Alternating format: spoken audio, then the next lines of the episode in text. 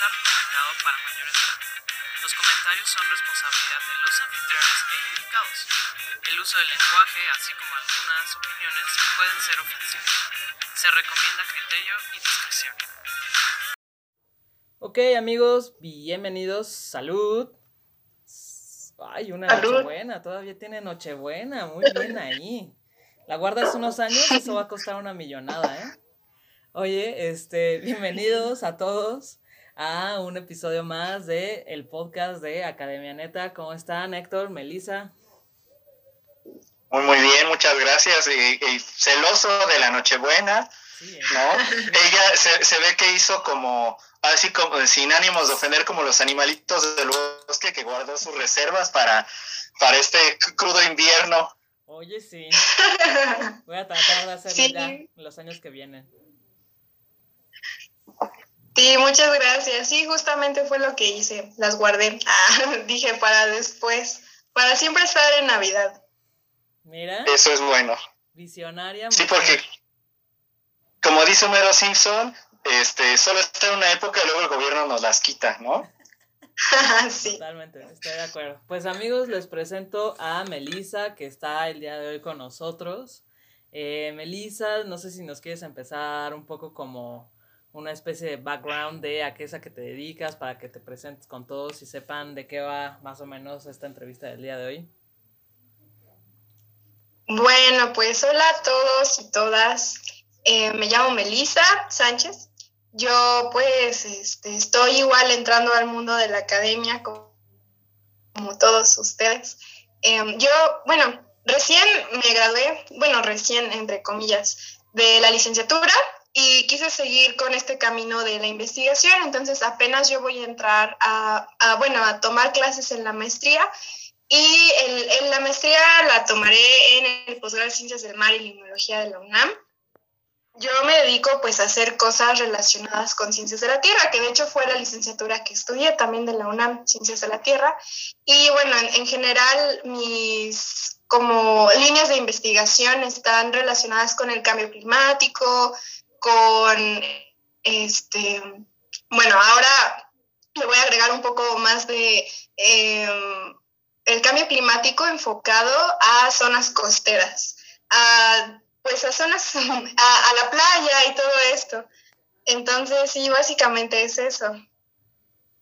Ok, entonces tú vas a hablar de, de, un tema importante que a mucha gente no le gusta tocar, ¿no? porque a la gente le encanta ir a la playa, pero mucha gente no le gusta meterse con los problemas que se involucran con la playa, ¿no? Sí, exactamente. Sí, justo la playa es un lugar súper bonito, pero también es un lugar súper alterado. Y pues es culpa de nosotros, básicamente. Totalmente, totalmente. Y peor que hay gente que cree que no existe el cambio climático, ¿verdad? No vamos a decir nombres para no meternos en problemas, pero ahí está el detalle. Y deja eso, hay gente que sigue a esa gente y que replica ese discurso, entonces, terrible, terrible, terrible. Sí, está cañón. Oye, y entonces, ahorita que, que estás entrando en este fantástico mundo de la academia mágico, cómico, musical, este, y pues, ¿de, de qué vas ser tu proyecto? O sea, digo, en concreto, este, digo, entiendo que es de la playa, pero ¿te vas a sentar en algún espacio en específico, en algún aspecto más específico? Sí, bueno, pues el proyecto que voy a hacer en la maestría trata de estudiar eh, algo que se conoce como carbono azul. El carbono azul es el carbono orgánico que absorben algunos ecosistemas de la playa, como por ejemplo los manglares, algo que no es muy poco conocido, se llaman pastos marinos y marismas. Estos este, ecosistemas absorben mucho carbono azul, súper importante. Incluso puede que en algunos eh, sitios sea más carbono absorbido que en los bosques terrestres que conocemos. Entonces, este, bueno, el punto de la investigación es recopilar qué ha pasado en los últimos más o menos 100 años con la absorción del carbono azul en un sitio de estudio. Casi siempre en estos Em, pues estudios, tenemos que analizar un sitio, no podemos hacer como de todos lados. Entonces, un sitio de estudio va a estar en Puerto Morelos. Enfrente de Puerto Morelos, en Quintana Roo, hay una laguna arrecifal. hay un arrecife súper grande. De hecho, ese arrecife que está frente a Quintana Roo es el segundo arrecife más grande del mundo y más importante también.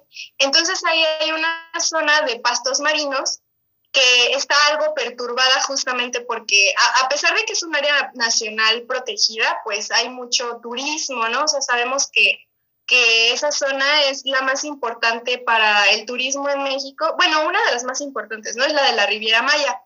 Entonces, pues ya se imaginarán, ¿no? Todo lo perturbado que está y vamos a ver cómo ha cambiado justo con el tiempo, igual este, viendo cómo está relacionado pues un poco con la historia de Puerto Morelos, ¿no? De si hubo, no sé, en un momento hubo mucha pesca, en un momento empezó el turismo, más o menos en los 70 fue cuando comenzó ahí y antes de los 70 ¿qué pasó? Entonces el chiste es ver eso. Y como estamos en esa zona, también este, uno de los objetivos de, pues, del estudio es también revisar si podemos encontrar alguna señal de sargazo. Nosotros sabemos que el sargazo pues es esta alguita que llega a esa zona de repente y, pues causa estragos totalmente. Entonces, esto pues al parecer es algo nuevo. No hay estudios todavía que nos digan muy bien cómo es que llegó el sargazo de repente. O sea, nadie sabe como mucho, apenas está investigando esto. Entonces queremos aprovechar la zona para, pues, para checar a ver si hay algo. Oye, una preguntita antes de continuar, este, para, que, porque nosotros somos de ciencias sociales, entonces hay muchas cosas de la vida que desconocemos, como todos, pero bueno, en este caso, ¿cuál es la importancia del carbono azul? Porque no tengo idea. Pues el carbono azul eh, últimamente, últimamente como en los últimos quizá 10 años, no tiene mucho, pero se ha, este, pues se ha planteado como conservar estos ecosistemas de carbono azul justamente como una acción de mitigación y adaptación al cambio climático. Porque pensémoslo, si y el CO2 es un gas de efecto invernadero, que es el, así como, digamos, el gas de efecto invernadero así por, por ley, ¿no? Entonces, ese gas, pues, está emanado por un montón de acciones que hacemos nosotros, los seres humanos, igual de forma natural, pero más por nosotros. Entonces, ese gas justamente, al ser de efecto invernadero, pues hace que nuestro planeta se caliente. Y si nuestro planeta se calienta y ese gas no puede salir porque pues es como un invernadero todo, entonces pues hay muchísimas cosas fatales que están pasando y que van a suceder. Y bueno, entonces lo que necesitamos es hacer como, bueno, entre muchas cosas, algo que se conoce como sumideros de carbono, algo que absorba ese gas para que no siga en la atmósfera.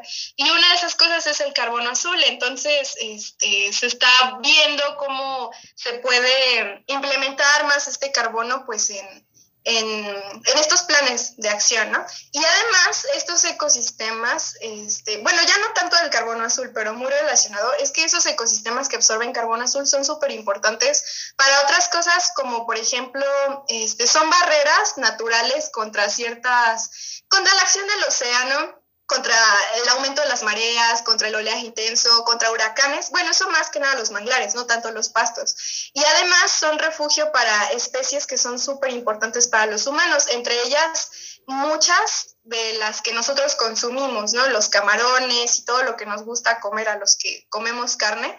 Y este, también, bueno, más que nada, esa es la importancia de, de, esas, de esos ecosistemas. Qué bueno, muchas gracias por la explicación, porque como decía Héctor, normalmente nos hemos mal acostumbrado en el podcast a que todos somos de sociales, pero no olviden, mis estimados novatos y novatas, que parte del, del, proyecto de este podcast es empezar a construir puentes, ¿no? Y creo que Melissa es la primera con la que vamos a construir, vamos a aventar un puente hacia las disque ciencias duras que dicen los old fashioned de, de, la, de la ciencia, ¿no? Entonces, gracias por la explicación, Melissa. Pero bueno, ya nos dijiste por qué es importante, pero ahora dinos desde el punto de vista personal, ¿por qué elegiste esta línea de investigación? Uy, bueno, pues desde el punto de vista personal elegí esta línea de investigación porque cuando entré a la carrera de ciencias de la Tierra, como la gran mayoría de los que están en ciencias de la Tierra, como que entramos con la idea de, de, querer hacer algo pues por el planeta, ¿no? Como que pensamos que, que, no sé, o sea, no nos entra en la cabeza de que son ciencias y que es como más de investigación, ¿no? Como que pensamos que es a lo mejor como más de ONGs y, no sé, teníamos como una idea muy loca. Bueno, entre esas personas estoy yo y... Eh, este, entonces, cuando vi que existía esta línea que tenía que ver con, cuidar, este, proteger ciertos ecosistemas que me parecen muy bonitos, muy interesantes, y sobre todo, bueno, estar en la playa, ¿no? A mí me gusta mucho ir a la playa y, el calor y todo esto. Entonces, como que vi eso y además vi que, que, esta función del carbono azul es muy importante pues para la adaptación, para la mitigación de, de este cambio climático. Entonces, pues no sé, o sea, fueron como varias cositas que se juntaron y me gustaron. De hecho, tuve que cambiar de línea porque antes, como le había comentado a Katia hace, hace bueno, ayer, este, estuve trabajando en otra cosa que era un poco diferente, pero por lo mismo yo dije como, no, pues es que yo quería estar aquí porque quería hacer algo como de protección, como de relacionado con esto, ¿no? Entonces dije, pues esto es lo ideal. Ok, está padre. Y en ese sentido, cuando tú ya nos hablaste de que pues tienes que centrarte en un sitio específico, evidentemente por las características, pero ¿Cuál es la diferencia de estudiar esto aquí en territorio mexicano a estudiarlo en otro país? Mm, bueno, pues creo que México es un país así precioso y divino para estudiar ese tipo de cosas relacionadas con recursos naturales, porque pues como dicen mucho mis colegas biólogos, México es un país mega diverso. Tenemos un montón de cosas que estudiar y es muy bonito. Y, bueno, creo que en otro país sería un poco más complicado encontrar estas cosas que vemos en México. Sin embargo, em, supongo que estudiar estas cosas en otro país, si hablamos de un país más desarrollado, pues allá tienen más dinero, allá se le da más apoyo a la ciencia, tienen infraestructura pues mucho más bonita, más este, cuidada, de calidad. Y aquí, eh, aunque seamos de la UNAM, porque, bueno, desde la, licenciatura, desde la licenciatura estuve pues en laboratorios de la UNAM, sí te das cuenta que, que pues sí faltan cosas, ¿no? Es como, bueno, entonces, por ejemplo, hay unas tiritas para medir pH. Generalmente estas tiritas pues se usan en países con dinero y así, laboratorios de alto nivel, una tirita y ya, ¿no? Entonces aquí para usar esas tiritas tenemos que recortarlas en pedacitos para ir usándolas y así. Ese es un ejemplo de muchas cosas. Entonces sí, aquí hay algunos, este, pues alguna ausencia, digamos, de material, de recursos y hay que tratar de innovar y quizás de, pues de ponerse las pilas, pensar, sacar la creatividad para ver cómo solucionar las cosas. Qué bueno, qué bueno que mencionas el tema de la creatividad, porque luego yo me he topado también con mucha gente que cuando estamos en el proceso de, de, hacer como la elección a qué nos vamos a dedicar, la gente por alguna razón cree que creatividad es para los que van a hacer diseño y ya, y es como, pues no, o, o, que luego la creatividad está como aislada a ciertas cosas, ¿no? Y la creatividad es algo que debe ser transversal a todo, o sea, como tú dices, tú tienes que ser creativo en tu, en, en el desarrollo de tu proyecto en los laboratorios porque pues no hay recursos, ¿no? nosotros tenemos que ser creativos, no sé, yo he tenido que ser creativa para, para ver de dónde saco recursos para poder ir a campo, ¿no? Seguramente Héctor también ha tenido que ser creativo en otras cosas y todos tenemos que ser creativos, ¿no? Y qué triste tener que escuchar que se tienen que ser creativos para implementar estas cosas, para desarrollar la ciencia en México, ¿no? Pero bueno, es, es la ciencia en México, y ni modo. Qué bueno, es está para que se enteren, ¿no? La gente que cómo es realmente ser científico en México y académico. Pero bueno, ahora Mel, cuéntanos, eh, digo, creo que puede ser un poco obvio, pero creo que uno de los principales errores como académicos es dar por sentadas las cosas y hacerlas obvias. Entonces, mejor explícanos cuáles serían como las principales dificultades de desarrollar un proyecto como el tuyo eh, en general. En general, bueno, creo que lo primero es el dinero. Eh, bueno, los recursos económicos para, para todo, básicamente. Es que, por ejemplo, para ese tipo de trabajos necesitamos eh, salir a campo, ¿no? Y bueno, para salir a campo necesitamos recolectar como ciertas muestras y hacer ciertas cosas y va a depender mucho de, pues, de los estudios, ¿no? Pero al menos de este, donde tenemos que sacar, este, bueno, para, para hacer la reconstrucción del de, cambio en el carbono azul y, y para otro tipo de reconstrucciones también, necesitamos sacar algo que se llama núcleos. Son como unos tubitos pequeños de sedimento de bueno, la tierrita, digamos, que está en, en, la laguna o donde queremos hacer la reconstrucción. Y para hacer eso, pues sí necesitamos este, tubos especiales, necesitamos tener una buena técnica para hacerlo, necesitamos rentar una lancha.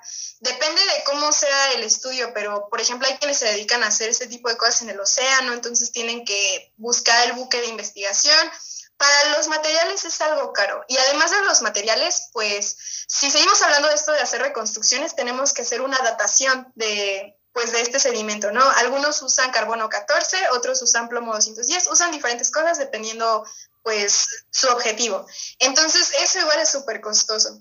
Y ya hacer, este, este, pues análisis de laboratorio, todo eso igual es muy caro. Entonces sí se necesita un buen apoyo por parte del gobierno, porque esto ya obviamente no lo ponemos nosotros, ¿no? Esto nosotros somos ahora sí que la mano de obra, o sea, estamos trabajando y esto es por el bien, pues se supone que del, del país, de todos.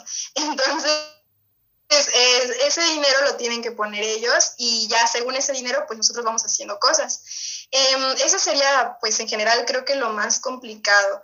Pero pues ya siendo como un poco más específicos porque estamos en pandemia, ahorita está muy difícil ir al campo. No se puede. Bueno, de hecho la UNAM o sea, ella como institución dijo, no, no hay salidas al campo, ¿no? Entonces, ahorita mucha gente que está estudiando el posgrado, los que ya empezaron y los que vamos a empezar como yo, pues hemos tenido dificultades justamente, hemos tenido que cambiar nuestros proyectos porque no podemos ir al campo. Y si no podemos ir al campo, entonces, ¿cómo vamos a trabajar? ¿no? Porque habrá muchos científicos que se dediquen pues a cosas de ciencias de la Tierra que no necesiten ir al campo, que necesiten solo pues programar, y estas cosas que usen datos y ya, bueno, datos que ya están tomados con estadística y así.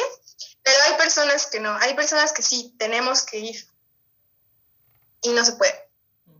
Oye, y digo, relacionado con esto, por ejemplo, lo que mencionabas de esta cuestión de, pues, de tener que buscar a alguien que te lleve y todo esto, o sea, ya hay personas especializadas en esos ámbitos de que de la lancha y que te lleven o tú tienes que hablar con una persona de ahí y oigas que estoy haciendo esto y necesito y rentarle así o cómo funciona esa parte porque hace más interesante. Ahí depende mucho de cada laboratorio, porque, por ejemplo, en el que yo estuve trabajando en la licenciatura, eran como, eh, pues eran varios investigadores que trataban de ir al campo juntos y uno de esos investigadores tenía una lanchita. Entonces se iban, pues es irse en camionetas grandes, ¿no? Así entre todos, en una camioneta para el material, otra para los alumnos, y así uno se va en avión, los que pueden, los que no, pues no. Y así, ¿no? Entonces, este, pues sí, va a depender. Por ejemplo, ellos tenían su lanchita. Y en el caso de este instituto donde voy a hacer la maestría, el instituto como tal tiene una lancha. Entonces depende. Si, por ejemplo, van a un lugar cerquita, porque el instituto donde voy a trabajar está en Mazatlán y eh, justamente está como entre un estero y pues también por ahí tienen muchos cuerpos de agua cerca, no sobre el mar. Entonces, pues, si está cerca, se llevan la lanchita, ¿no? Pero si no está cerca, pues se tienen que ir a fuerza en avión sin lanchita y ya ya pues tienen que buscar alguna persona. Generalmente son sitios de estudio donde ya han ido investigadores antes. Entonces entre ellos se pasan la voz, el dato y dicen como de, ah, pues cuando vayas pídele a este señor que te lleve en la lanchita o así. Sí, depende de, del laboratorio. Sí. Y por ejemplo, entonces, o sea, y lo que mencionabas de los que tienen que sacar los sedimentos del océano, aparte, pues tienen que saber bucear o conseguirse a alguien que lo haga, pero también dijiste que hay una técnica, entonces no cualquiera puede bajar. O sea, es como muy complicado, ¿no? Sí, justo para sacar los sedimentos del océano, como el océano pues es más profundo que, que el lago, ¿no? Que, que, a lo mejor una zona en la costa, ahí no bucean, ahí lo que necesitan es sacar como, pues los buques oceanográficos tienen ya sus propios, como digamos, em, instrumentos para bajar un tubo y estas cosas, pero sí necesitan técnicos que sepan cómo hacerlo, porque el error pues es volver a hacerlo y es gastar dinero y todas estas cosas. Y para bucear, fíjate que este, hay personas que se dedican a reconstruir, bueno, hacer reconstrucciones igual de, pues, de las condiciones ambientales y de otras cosas en arrecifes. Entonces estas personas sacan tubitos pequeños en los arrecifes de coral y ellos sí tienen que bucear. Igual las personas de pastos, no estoy muy segura, creo que igual ahí va a depender como de los laboratorios, ¿no? Si estamos en un lugar como no tan profundo, tal vez sí sería bueno que fuera una persona y que buceara y que sacara las cosas. Está padre. ¿no? Y aquí, bueno, para todos nuestros eh, escuchas pueden ver cómo pues cada ciencia tiene sus propias complejidades, ¿no? O sea, los de sociales, pues tratar con la gente y con varios factores, y en este caso, pues son los instrumentos, la medición, y, y, y en todo lo que es una constante en todos, es la falta de dinero, ¿no? En México.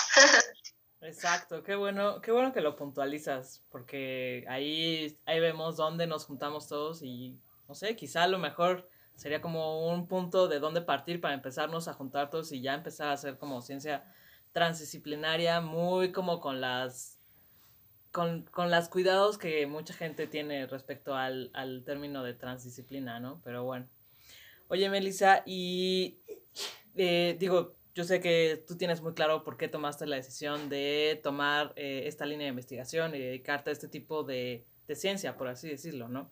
Em, pero ¿qué dirías que, lo, qué es lo más importante que la gente en general, fuera de la academia, tiene que saber de, del problema que estás abordando en tus investigaciones, pero además de eso, cómo esto les afecta a la gente en general?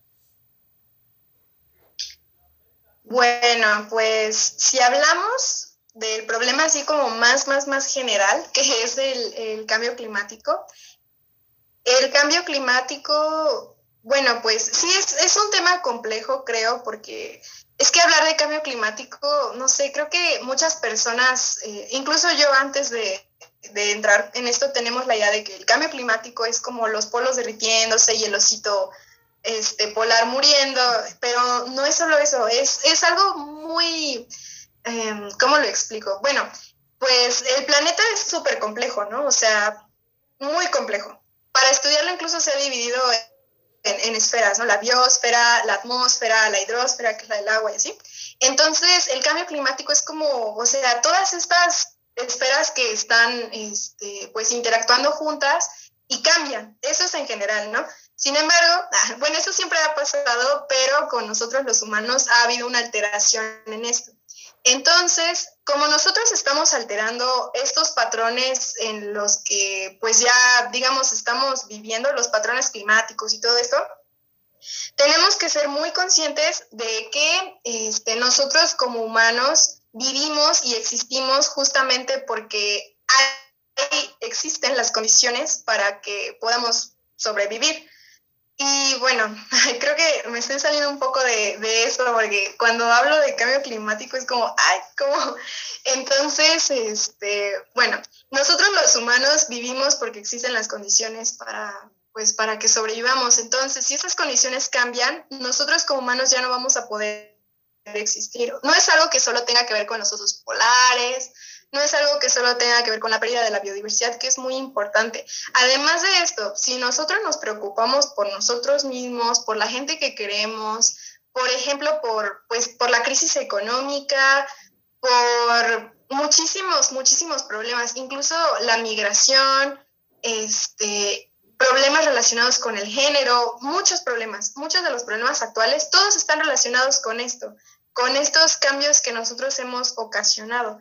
Entonces, este, bueno, regresando a la pregunta, creo que, que para decirlo, pues se necesita mucho esfuerzo de muchas, muchas personas para que cambiemos un poco la forma quizás en la que estamos planteando este problema y se los acerquemos más a ellos, ¿no? O sea, algo que sea como, pues, que ellos lo entiendan como más de ellos, tal vez, no de los osos polares y así.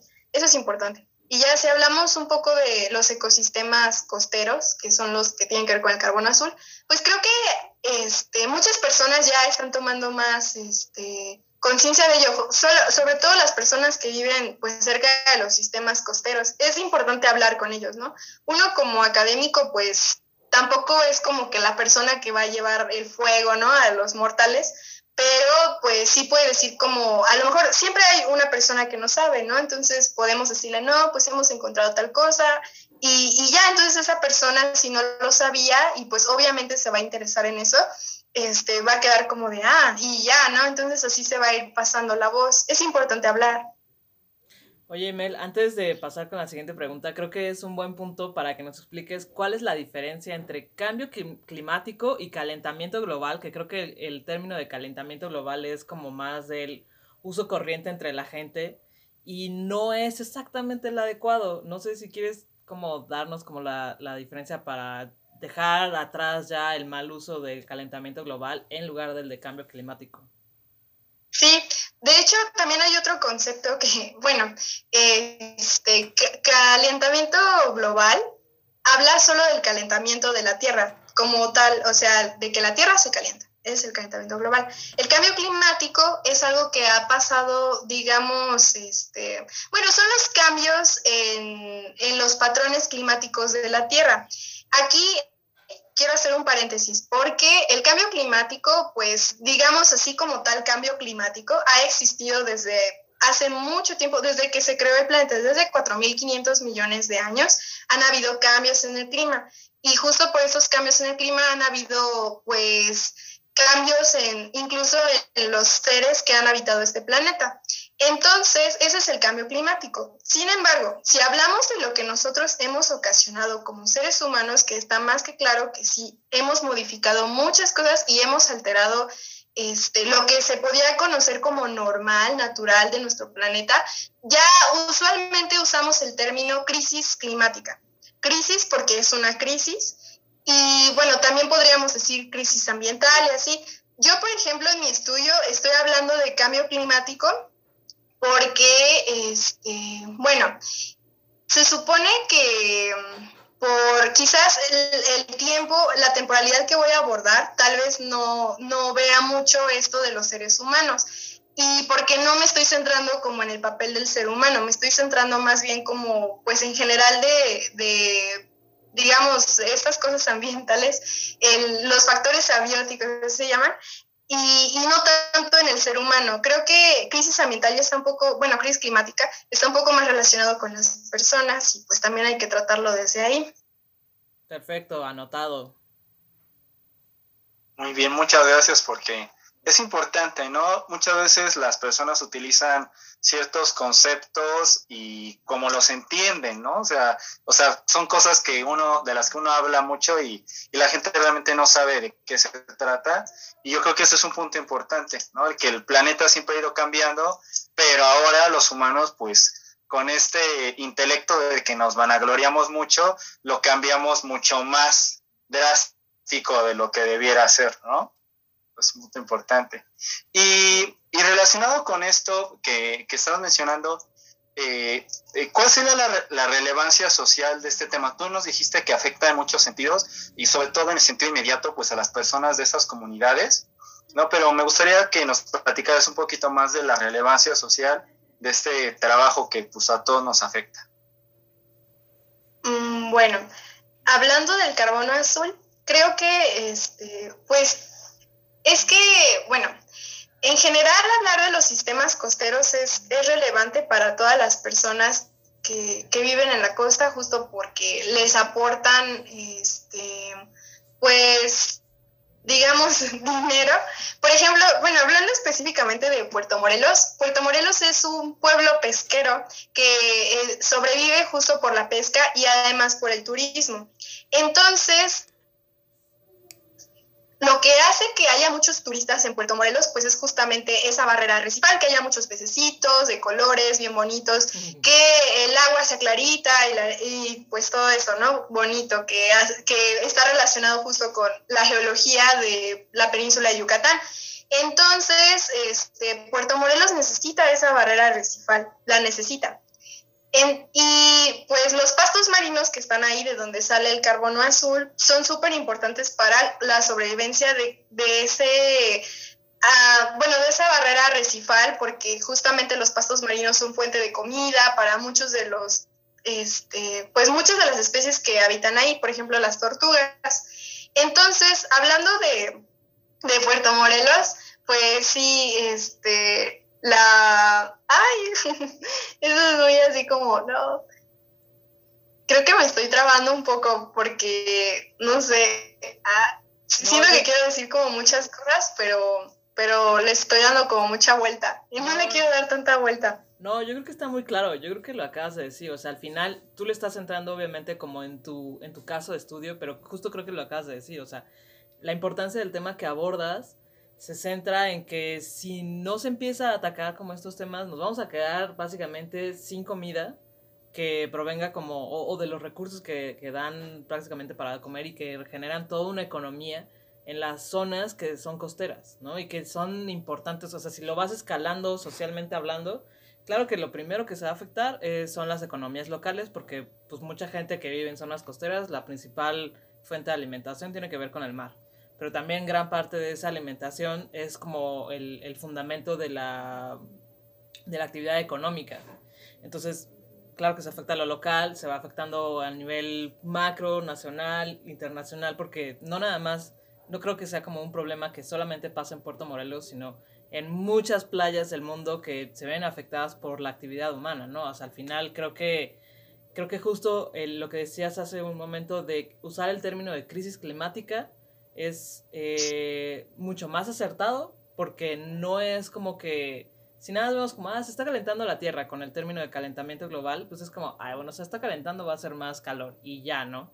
Pero la gente no entiende eso, ¿no? Que, que, que muchos Em, bueno, muchos de nuestros colegas y, y, me incluyo, creo que Héctor también, tenemos muy claro que la manera en cómo utilizamos los términos, la, la, forma en cómo utilizas el lenguaje, determina la manera en cómo ves el mundo y cómo actúas, por ende, en el mundo, ¿no?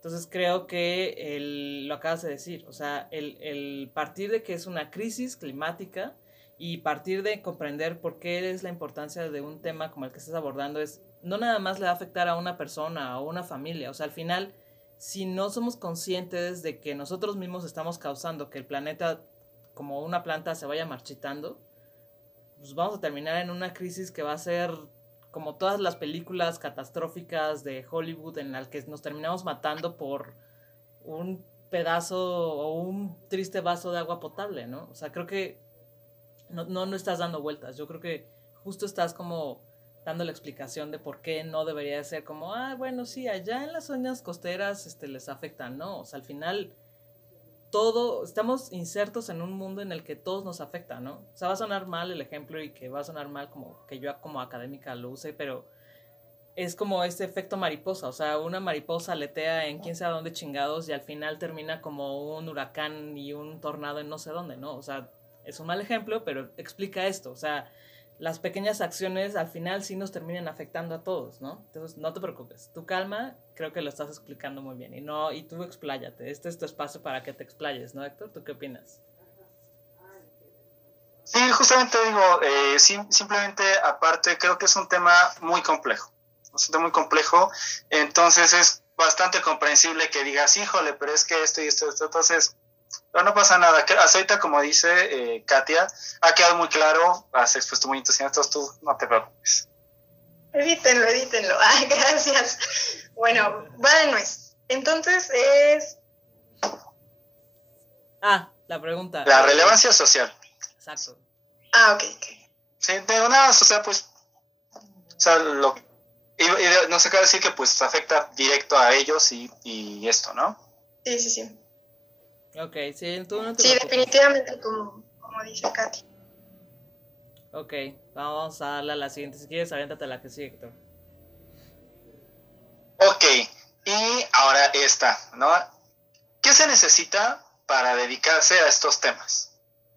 A estos temas, bueno, pues creo que como, como en todas las profesiones, lo ideal es que te guste, que te guste y que te encante y porque si te gusta y te encanta, pues te haces bueno en eso. le echas ganas y así. Por ejemplo, bueno, creo que hay muchas personas que dicen como de, ah, la ciencia es como algo bien para así, ¿no? O sea, como que quizá lo ven como algo muy lejano, como aburrido, quizá como algo muy, este, pues no sé, difícil a lo mejor, pero realmente, pues no.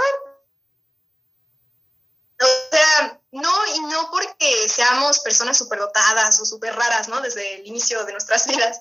Más bien porque creo que, pues, somos personas muy curiosas, como todas las personas que hacen investigación, súper curiosas, y que nos gusta saber y llegar al fondo de las cosas y decir como de, ah, es esto. Entonces, para, pues, para dedicarte a esto tienes que ser muy curioso, te tiene que llamar la atención, te tiene que gustar, porque si lo haces, lo vas a hacer muy feliz. Y, pues, sí, e-, es muy padre porque además es este, uno no nace genio y pues mucho menos, ¿no? Ni súper inteligente, ni súper dotado para ciertos temas, no se va haciendo, o sea, es como, por ejemplo, no sé, yo he tenido muchos amigos que, que incluso cuando estudiaron el bachiller estuvieron como en área 4, áreas así como bien random, y de repente dijeron, no, pues me gusta esta carrera, me voy a meter, y ahorita están haciendo cosas así bien avanzadas de meteorología, ¿no? Cuando ellos nunca tuvieron así la la idea, ¿no? Hasta que lo vieron, se enamoraron y dijeron, de aquí soy, y siguieron. Pero uno no nace así como con, esas actitudes, ¿no? Totalmente. Totalmente, ¿no? Sí. Oye, Melissa, ya para cerrar como esta parte, vamos con la última pregunta. ¿Qué consideras que es como las cosas clave que la gente en general sepa de los temas que tú trabajas y de tu línea de investigación? Pues cosas clave que, creo que estaría muy, muy, muy, muy padre que la gente supiera que el carbón azul es súper importante. O sea, a veces podemos ver como, pues no sé, cosas en la playa y no sabemos ni qué es. Y es como de, ah, o sea, no importa, ¿no? Pero pues si realmente supiéramos la importancia de este tipo de ecosistemas, quizás los valoraríamos más, no los, digamos, maltrataríamos cuando vamos a la playa y así. Sobre todo por la función que tienen y porque incluso pueden ser hasta más eh, eficaces que los bosques terrestres. El océano es súper importante para, pues para regular la temperatura del planeta y sobre todo este tipo de ecosistemas. Entonces sí, estaría muy bonito que las personas supieran, supieran esto y pues también que ya a, gran escala pues hablar como de esta crisis que estamos viviendo, que no es algo que solo le afecta pues a los animales, ¿no? A, a, los ositos, así.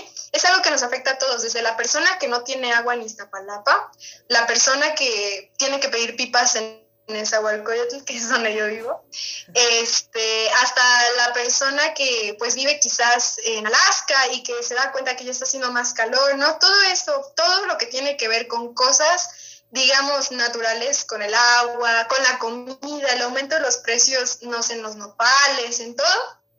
Todo esto tiene que ver justo con esta crisis que nosotros mismos hemos ocasionado, pero que nosotros mismos también podemos solucionar. Justo. De hecho, hay un punto importante que creo que todos debemos considerar, que es el hecho de que muchas veces hablamos de lo social como si fuera separado de lo, natural, pero en realidad lo social va íntimamente ligado a lo natural, o sea, este, los pueblos pues dependen de la todos dependemos de la naturaleza, somos naturaleza. Entonces, finalmente, este, pues si, si uno se afecta, el otro también y este es un punto que creo que es clave, ¿no? O sea, que, que estos, estos hechos naturales, como dices, no es solamente los animalitos, ¿no? Ay, pobres animalitos. También, o sea, solitos nos estamos nosotros, este, envenenando, ¿no? O sea, nos estamos matando a nosotros mismos. Entonces, yo creo que sí es un punto sumamente importante este que dices y pues el por qué a la gente debería interesarle, ¿no? Porque pues a veces somos muy desobligados. Exacto. Y como dices, somos naturaleza, somos de hecho parte de un socioecosistema o de muchos socioecosistemas y este es el concepto que todos deberíamos manejar, socioecosistema, porque por ejemplo, bueno, regresando a lo de Puerto Morelos, ahí no solamente son los pastos marinos o las tortugas o los pececitos, son las personas que viven de esto también, ¿no? Y que, no sé, o sea, si no controlamos esta crisis climática y pasa uno de los escenarios, que es el aumento del, en el nivel del mar, eh, Puerto Morelos ya no va a existir, ¿no? Y esas personas a dónde se van a ir. O sea, todo, todo eso está relacionado, todo, o sea, somos naturaleza tal cual. Perfecto, yo creo que no podrías haberlo dicho mejor y justo, o sea, cómo cerraste con esta pregunta es eso, o sea, justo es darnos cuenta que somos parte de un todo y que, o sea, que la, que evitar hacer una acción en pro de la naturaleza no va a hacer que, ay, bueno, pues ya nada más hice yo y, y no me va a afectar, no, o sea, claro que va a afectar a largo plazo y va a terminar, eh, va a terminar teniendo impacto en la vida de todos, ¿no? como dices, eco, este, ¿cuál fue el término que utilizaste? Socioecosistema. Socioecosistema creo que es un término que voy a empezar a aplicar porque justo creo que habla de la complejidad de la vida de los seres humanos, la vida cotidiana, ¿no? Pero bueno, ya para cerrar, quiero decir que estaba acordándome de este meme de la persona que va en la bicicleta y mete el palito en, la, en, la, en, la, en, los, en los, rayos de la, de, de la rueda y dice, oh, maldita vida, y entonces es desobligarse, ¿no? Creo que esos somos los seres humanos respecto a el, eh, el problema de la crisis climática, ¿no? Pero bueno, ya para cerrar, no sé si quieres agregar algo más, Héctor, o tú, Melissa.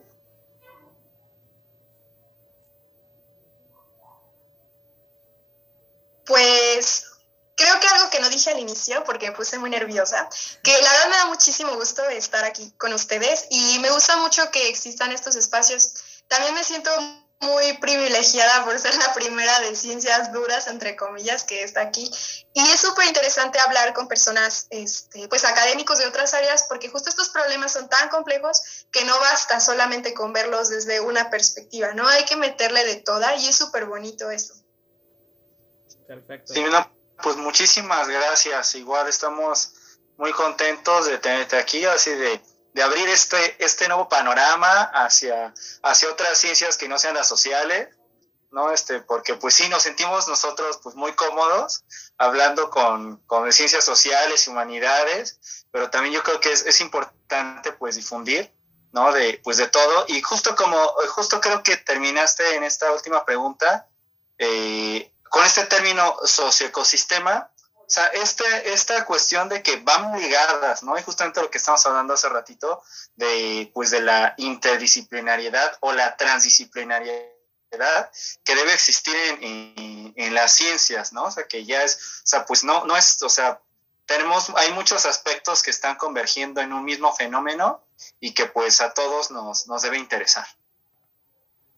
Totalmente de acuerdo, pues muy bien. Amigos, entonces vamos a cerrar esta primera parte. Ahorita vamos a seguir platicando y ustedes estén pendientes para ver este en qué termina el desenlace de este capítulo y este episodio el día viernes. Nosotros vamos a seguir platicando. Amigos, cuídense mucho. Ya saben, mi consejo de siempre, no malacopen. Los malacopas siempre cagan la madre. Entonces, si van a tomar, diviértanse. Para eso es esto. Amigos, muchas gracias. Cuídense. Nos estamos viendo. Salud. Salud. Salud. Salud.